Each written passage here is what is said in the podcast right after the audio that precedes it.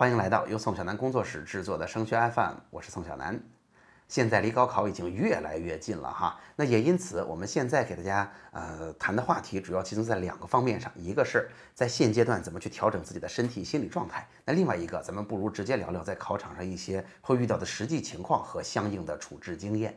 那今天我想分享的就是两个在我线下的咨询当中经常遇到的、很常见但是很致命的，会导致在考场当中发挥失利或者说心态崩溃的这个常见错误。我们直接进入今天的节目哈。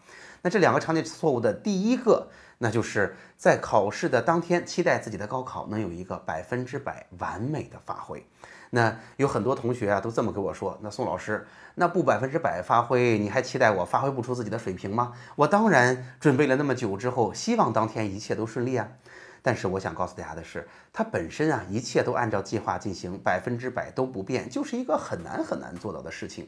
而且，如果你有了这样的期待，你还会啊对自己有这样的要求。如果当时没有完成，当时没有按照你的预期发生，你可能还会特别的沮丧，特别的焦虑。比如说哈，常见的，或者我举一个极端的例子。有的同学呢就想好了说，那高考这几天呀，我希望前一天晚上几点睡觉，然后我能睡一个好觉，躺下就能睡着。然后第二天大概几点起床？起床之后呢，踏踏实实的吃好早饭，然后我用什么样的交通工具就去到了考场。然后这个过程当中，尽可能的也不要出任何的意外。那几点就应该到了考场了？那什么时候进去？然后今年又有这个新冠疫情嘛，那所有的检测也不会出任何的问题。然后在考试当中也不会遇到啊，你比如说电闪雷鸣，也不要遇到有同学翻卷子什么的对。我形成干扰，这个考场里也不要出任何的状况，就让我踏踏实实做题。而且做题的过程当中，我也期待我做的非常顺利。平常我练习该会的东西，我都能想起来。然后试卷这个难易程度、考察的章节的先后顺序也都不要变，最好还能考到一些我熟悉的题目。大家想想看，这些事儿会不会百分之百发生啊？当然不会了。那如果这个事情没有按照他的预期发生，很多同学就会觉得，嗯，今天可能。嗯，我已经发挥不出我最好的状态了，我有点担心，我有点紧张，甚至夸张的同学会觉得说，今天是不是对我来说特别不顺呢？啊，我这次是不是考不好了？是不是老天爷对我不太公平啊？是不是他也不给我这样的机会啊？甚至会有这样的想法，所以我觉得这样的想法肯定是要不得的哈。我给大家讲两个故事，举两个例子，给大家一个明确的感觉。那很多同学可能都看过姚明打篮球是吧？我也很喜欢看篮球。那大家知道吗？姚明在呃场上，他的个儿那么高啊，他是内线球员，他离篮筐那么近。然而他的生涯的命中率可能是在四十多、五十左右，在这个附近吧。具体的我也记不太清哈。大家会觉得说，哎呦，你那么高，你离篮筐那么近，然后你又是一个职业运动员，为什么你职业生涯的命中率还那么低呢？是不是特别挫呀？那其实呢，大家有没有发现，如果你看过姚明的训练，你就会发现，在训练场上，如果他投一百个球能进多少个？他能进九十七个以上。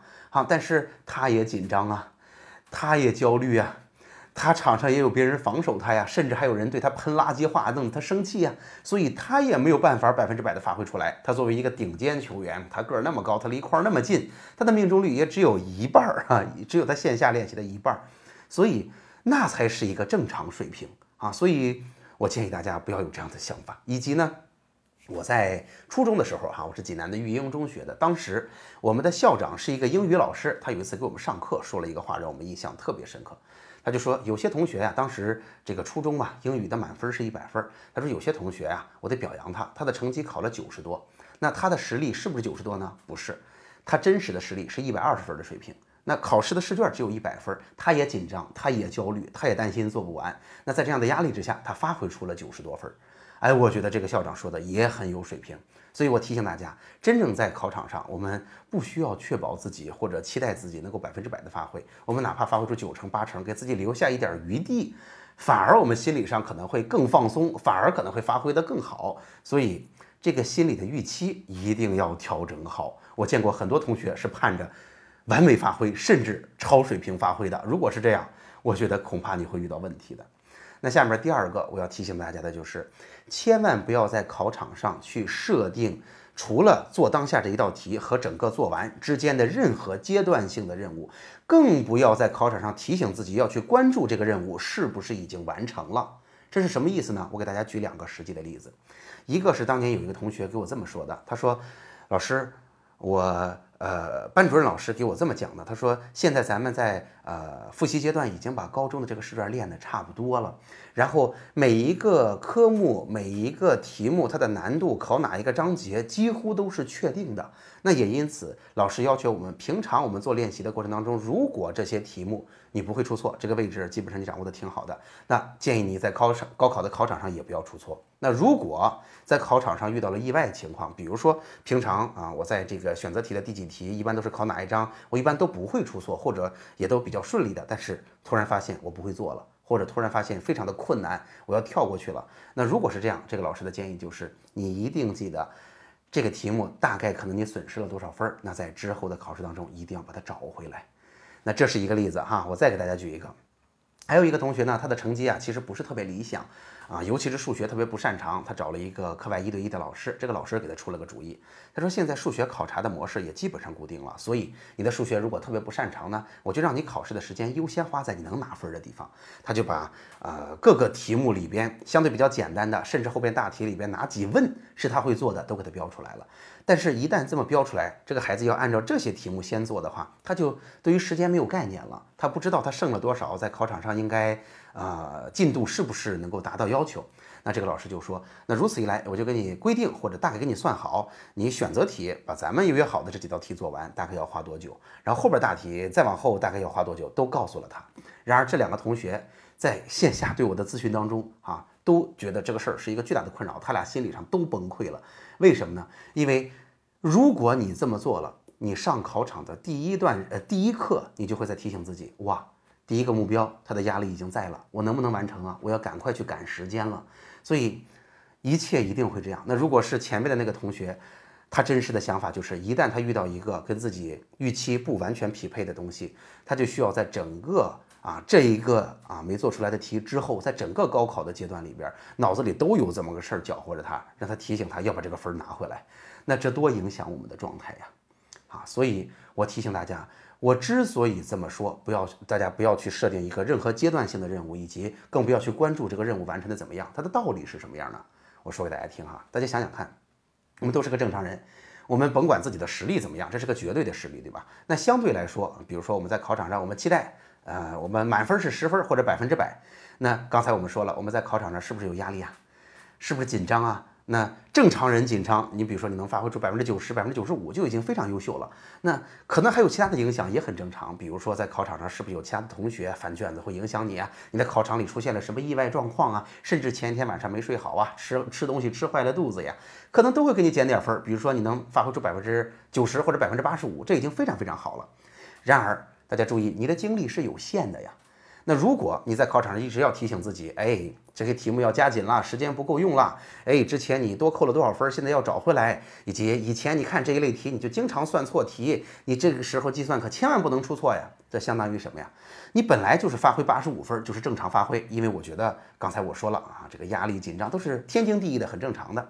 你在这时候还要专门拿出精力，拿出比如说。百分之五、百分之十来，在旁边立一个跟自己一模一样的小人儿，在给我们监考，提醒你这个题可不能错呀。前面的题目你可扣了更多分了，现在要找回来呀。那好了，如果你又拿出了百分之十、百分之十五的精力去干这个事儿，那你满打满算好好去发挥，其他不再出现任何的状况，是不是就只能达到自己百分之七十到百分之七十五的水平啊？所以说，如果这么想来，是不是很亏呢？所以我在这种事这个事儿上给大家什么样的建议啊？大家有没有记得之前我给大家提这个应试技巧的时候，我都建议大家不用管所有的，不用管做到哪儿了，只去关注当下我做这一道题，我脑子里有一个平常训练过的最佳方案，就是一个题我如果彻底不会，我是一分钟放过，还是两分钟放过，还是三分钟放过，三个里边选一个就可以了。每次的判断我只关心当下我做的这一道题，而不关心其他阶段性的任务。那只要。这么做其实就会有很好的结果。那如果有同学说老师都这么说了，我就一定想这么做，怎么办呢？我建议你把每一个阶段的任务留下足够大的余地，每一次你即便失误了，你都能够顺利的完成任务。这样在考场上给自己的是信心，是鼓励。你看我又完成了，你看我又完成了。然而我提醒大家，千万不要定一个完美主义的类似这样的目标，因为计划永远赶不上变化快。我们应该在考场上给自己留一点弹性的空间，从而不会让我们。有更多的心理上的期待，有更多的心理上的失望啊，避免这样情绪的困扰。好了。那总结一下吧，今天的节目呀，我们给大家分享了两个我在咨询当中被问过无数次的，我觉得可能得有相当高的比例，可能有一半甚至附近的人可能会在考场上犯的这样的常见错误，但是它可能是致命的，它可能会导致你的发挥失利。那如果你听完这期节目，发现自己或者自己家的考生确实有这样的状况，我建议您把这个东西给他听，因为毕竟这两个方这两个状况我都给了解决的方法，在这个时候把这个东西调整过来，是会对高考有巨大的帮助的。好了，今天的节目就到这儿。如果您觉得今天的节目还挺有用的，欢迎您把它转发给其他的同学、家长，发到您的朋友圈、微信群，让大家一起受益。节目最后呢，是我们这个二零二零年山东新高考线上志愿填报营的二维码。如果啊，您也想跟孩子一起认真的参与志愿填报？如果您也想啊，把我们这种啊志愿填报多年的经验数据都拿到手，跟我们一起完成，那欢迎您扫描二维码订阅。好了，今天的节目就到这儿，我们下期再见。